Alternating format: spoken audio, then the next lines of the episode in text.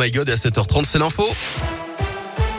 Et c'est avec Colin Cotte. Bonjour Colin. Bonjour Guillaume, bonjour à tous. À la une de l'actualité, dernière ligne droite pour les candidats à l'élection présidentielle. Avant le premier tour dimanche prochain, les meetings s'enchaînent aux quatre coins du pays.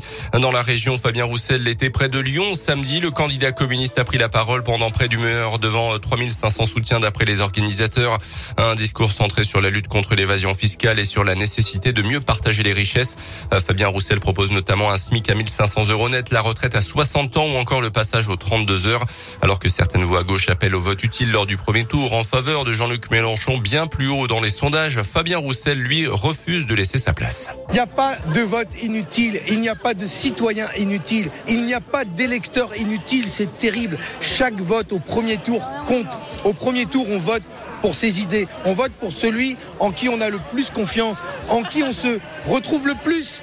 Et donc, le 10 avril, au premier tour, on vote pour soi, on vote pour ses idées, c'est un vote de conviction. Alors il faut y aller sans état d'âme, avec envie, avec plaisir. Le candidat communiste fera son dernier meeting de campagne à Lille ce jeudi. Dans l'actu en Auvergne, deux contrôleurs SNCF agressés dans un intercité entre Clermont et Paris ce dimanche après-midi. On ignore les circonstances précises des faits, mais les agents ont exercé leur droit de retrait. D'après la montagne, trois hommes ont été interpellés par la police en gare de Moulins. Le train devait repartir à 17h30 en direction de la capitale en accusant un retard de près de 3 heures. Un beau symbole pour Gabriela Papadakis et Guillaume Cizeron, les Auvergnats, les médaillés d'or au dernier jeu de Pékin vont euh, en patinage artistique vont donner leur nom à la patinoire de Clermont Métropole, originaire de la ville pour Gabriela Papadakis. Ils se sont entraînés euh, sur cette glace auvergnate pendant des années. Ils étaient de retour hier pour un gala avec l'équipe de France après avoir été reçus en mairie par Olivier Bianchi.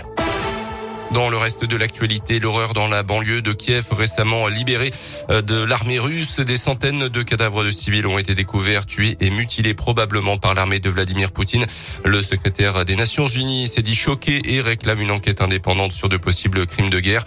La Russie nie être à l'origine de tels actes. Dans le même temps, plusieurs bombardements ont été signalés ce week-end dans le sud et l'est du pays. Notez que plus de 500 000 personnes qui avaient fui le pays depuis le début de la guerre sont retournées en Ukraine indiqué le gouvernement ukrainien. Un geste citoyen pour limiter la consommation d'électricité. Aujourd'hui, RTE, le gestionnaire du réseau en France, annonce un pic de consommation entre 7h et 10h et appelle les ménages, les entreprises et les collectivités à modérer leur consommation pendant cette tranche horaire en cause de l'indisponibilité de plus de la moitié des réacteurs nucléaires du pays et la vague de froid évidemment qui touche la France depuis quelques jours.